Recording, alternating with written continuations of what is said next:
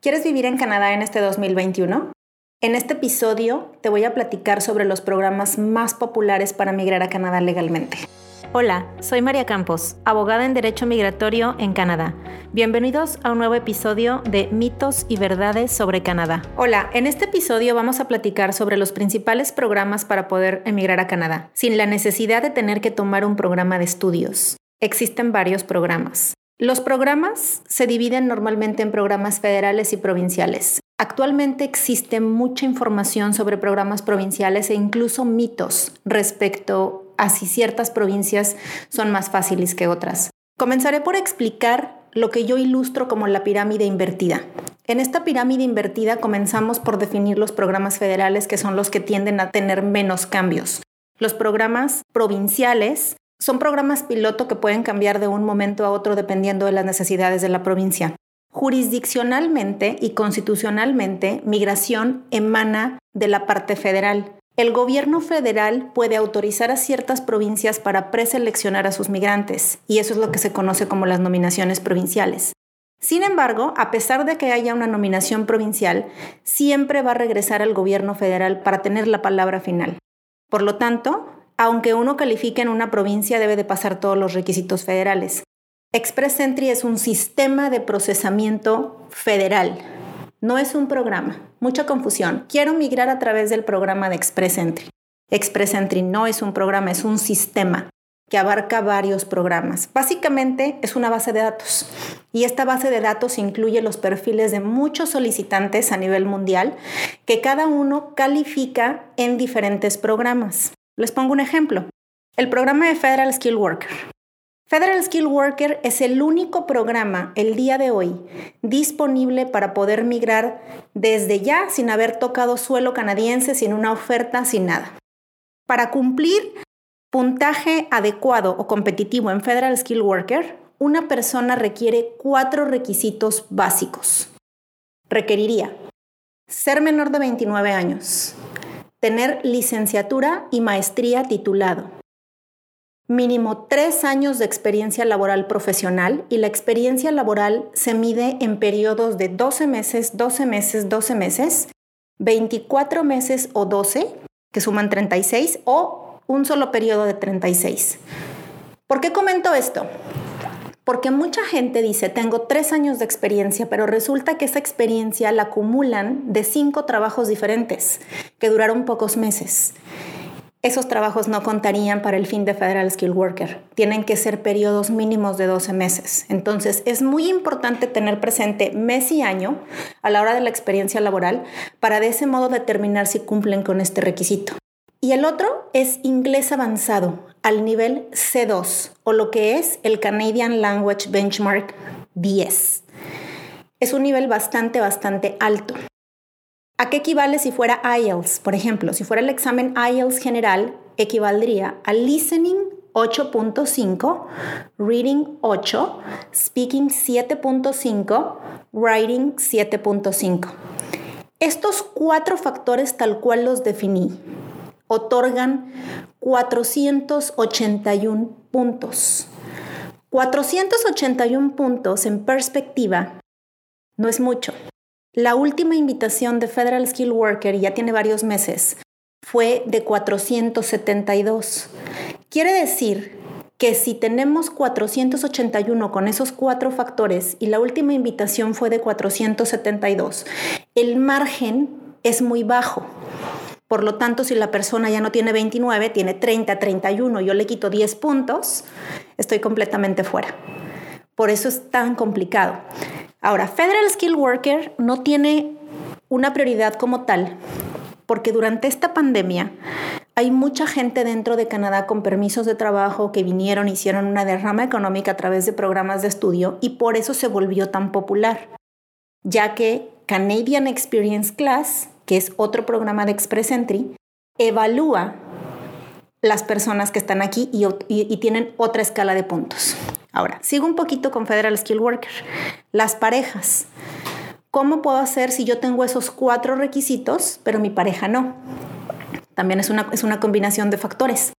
Para seguir manteniendo esos 481 puntos, además de los cuatro factores que yo mencioné que debe de tener el solicitante principal, la pareja debe de tener licenciatura o el equivalente a bachelor's titulado e inglés al nivel C2. Esos seis factores suman los 481 puntos y pudieran mantener la escala. Ese es un perfil competitivo. Me preguntan, ¿y si hablo francés? Depende. Si el francés es un francés básico intermedio a nivel gramatical, los puntos que puedes obtener son alrededor de 4, 8 o 12 puntos. Para que el francés realmente sea impactante dentro de una solicitud, debería de ser un francés a nivel C1. Este francés prácticamente tendría que ser pues tan avanzado, muy cercano al nivel de inglés. Debido a que ya es difícil obtener un C2 en inglés, es mejor enfocar el tiempo en un solo idioma, el inglés que es el más popular o el francés si es el más avanzado, porque pudiera ser francés C2 en lugar de inglés C2, pero no dedicarle tanto tiempo al otro esquema, porque, porque a menos que estén muy cerca en los dos idiomas, tendría que ser ya respecto al caso. Esto quiere decir que en la tabla de invitaciones es poco factible ser invitado a través de Federal Skill Workers. Son pocos los candidatos, también por eso no han generado muchas invitaciones. Hace poco, hace aproximadamente dos meses precisamente, hoy es, em, ya estamos a mediados de abril, eso fue como a mediados de febrero, ah, hubo invitaciones en el programa de Canadian Experience Class masivas. Esas fueron noticias en todo el mundo donde los puntos en Canadá habían bajado hasta 75 puntos. El problema fue que al difundir la noticia se, se dijo que los puntos de Express Entry habían bajado a 75, pero en realidad no fueron los puntos de Express Entry, fueron los puntos de ese programa en específico.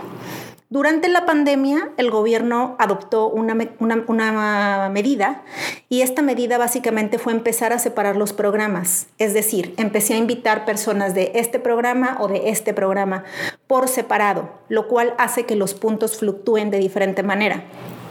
75 puntos en Canadian Experience Class es básicamente un evento sin precedente, histórico, único. No sabemos si se va a volver a repetir.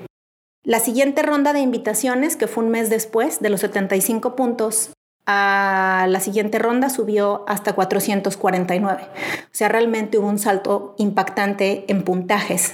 Ahora, la, última, después de la de 449, estuvo en 432. Nuevamente van bajando. En cualquier momento podría suceder una baja de puntos masiva o podría no suceder nunca. Eso no lo sabemos. Si algo de lo que hablamos en este podcast te interesa y quieres hacer una cita personalizada, envíanos un mensaje a nuestra página de Facebook María Julieta Campos Osaine y a Invicta Law Corporation. ¿Por qué eso no pasaría en Federal Skill Worker? Porque el sistema colapsaría. Si eso pasara en Federal Skill Worker, básicamente lo que sucedería es que cualquier profesionista con un nivel de inglés intermedio, con eh, carrera universitaria, podría tener alrededor de 300, 350 puntos y no pueden invitarlos a todos. Si nosotros vemos las listas de candidatos en la base de datos, nos damos cuenta que son muchísimos los candidatos de Federal Skill Worker con un perfil intermedio, profesional, pero no con esos 481 puntos.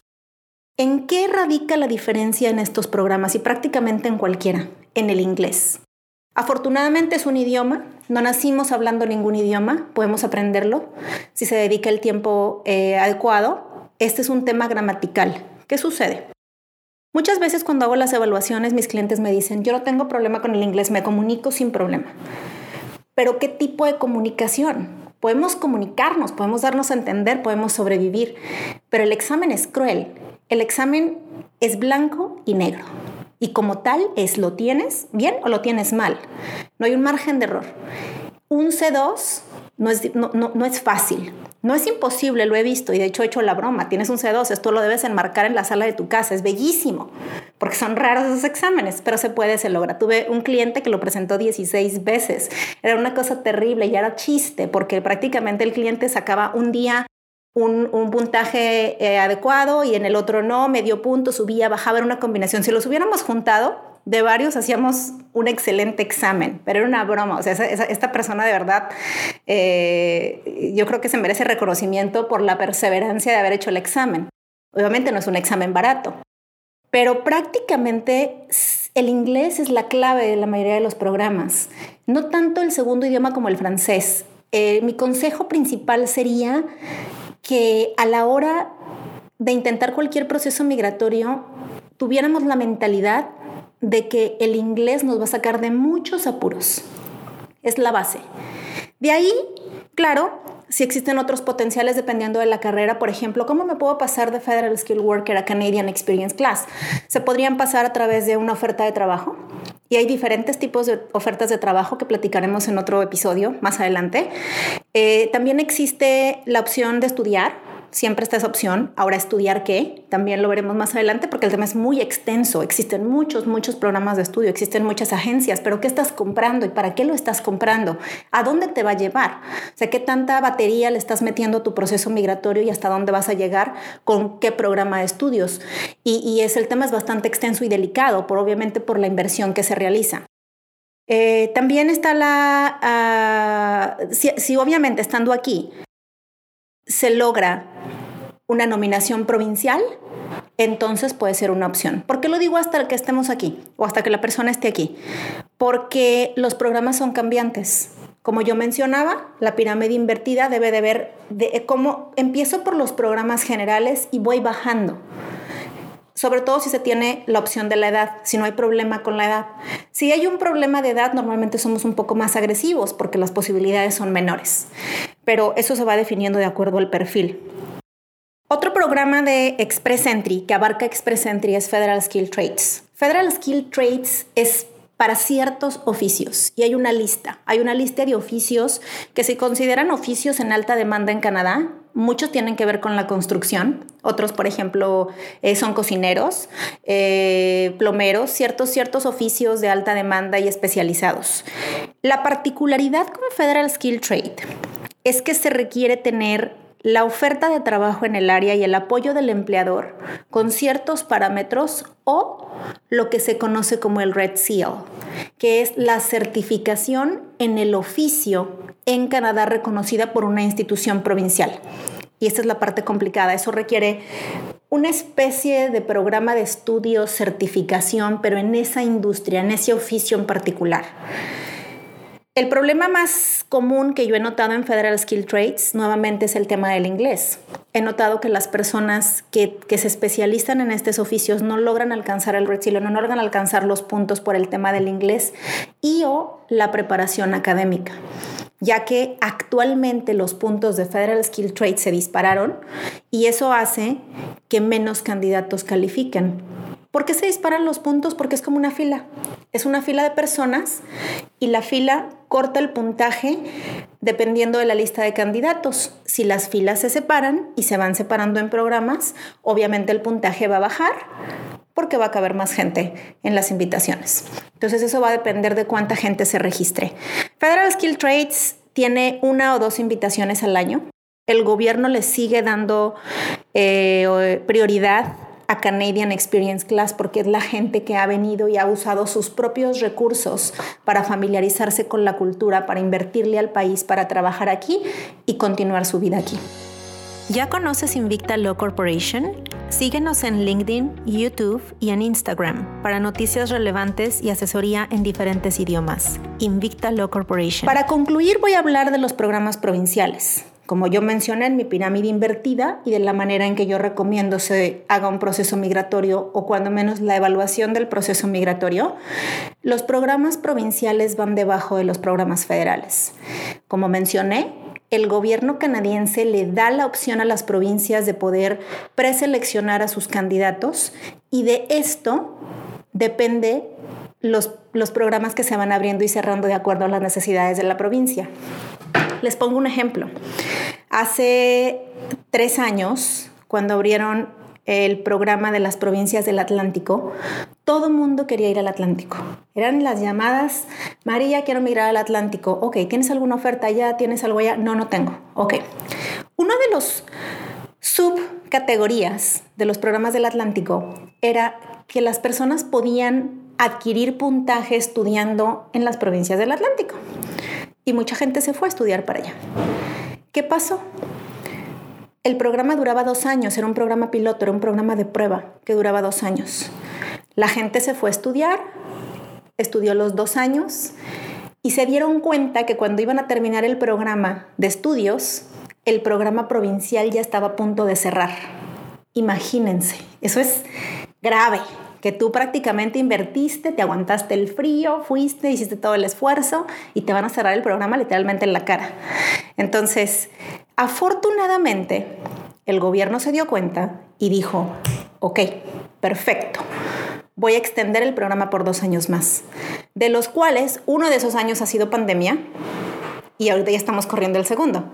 Entonces, el tiempo se viene encima. Ese es el riesgo que se corre cuando se enfocan solamente en un programa provincial. Pero eh, no quiere decir que estén descartados. Si se utilizan, son muy buenas herramientas dependiendo del perfil, pero no debe de ser la prioridad. Ustedes deben de buscar calificar a un programa migratorio con sus propios recursos, por su propia cuenta y con los factores con los que ustedes cuentan y si no, entonces ir apoyándose en programas provinciales. El más popular hace unos días, que se volvió muy, muy popular, fue el programa provincial de Saskatchewan.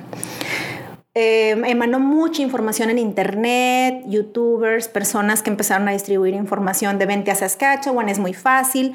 Y esto es porque los puntos para migrar a Saskatchewan, los mínimos requeridos son de 62 puntos.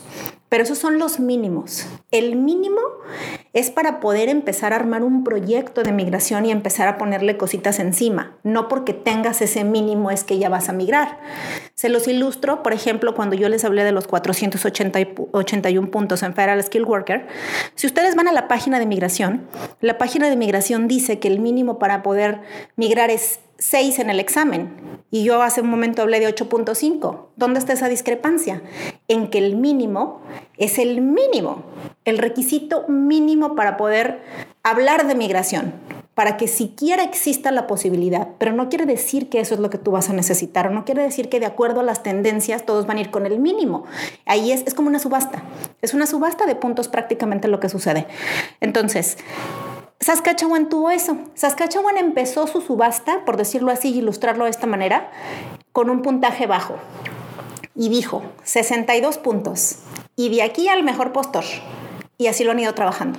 62 puntos en Saskatchewan son muy fáciles de obtener. Casi cualquier profesional con un inglés intermedio avanzado, con 3, 4 años de experiencia laboral, los, los va a obtener pero no por eso van a migrar, porque las últimas invitaciones fueron de arriba de 80 puntos.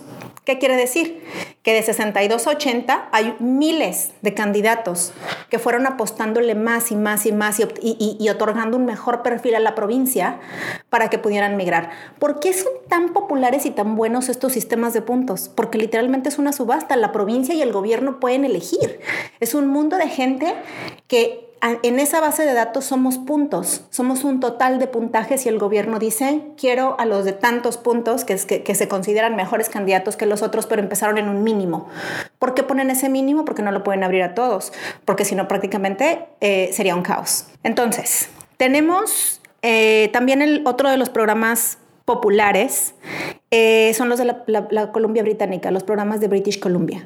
Existen varios. Esos son unos de los programas más estables. La provincia de British Columbia no cambia sus programas provinciales constantemente. Eso es una ventaja, lo cual nos permite crear un panorama o una proyección migratoria un poco más certera cuando una persona está en British Columbia. Sabemos que tenemos un poco más de margen en apoyarnos en esos programas. Eso no quiere decir que no los puedan cambiar, pero sí, pero son un poquito más estables y están más definidos de acuerdo a las regiones también, porque las provincias dentro, el Canadá es tan grande, el territorio es tan grande que dentro de sus provincias también tiene necesidades internas y entonces van determinando sus regiones para ver eh, cómo evalúan a sus candidatos o las personas que quieren radicar en esas provincias. Uno de los programas más populares en British Columbia es eh, Skill Worker, que es para personas que tienen ofertas de trabajo en su área de experiencia o en su área de especialidad de mínimo dos años y tienen además esta oferta que les permite ir incrementando el puntaje.